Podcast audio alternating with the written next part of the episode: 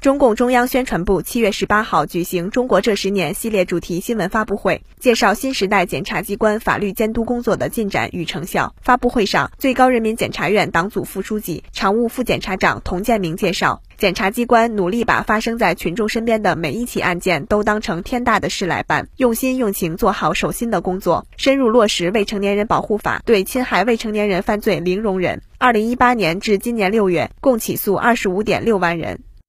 我们努力把发生在群众身边的每一起案件，都当作天大的事来办，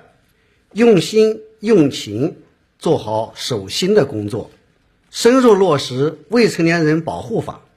对侵害未成年人犯罪零容忍。二零一八年至今年六月，共起诉二十五点六万人，会同教育部、公安部等建立的强制报告。入职查询等制度上升为法律规定。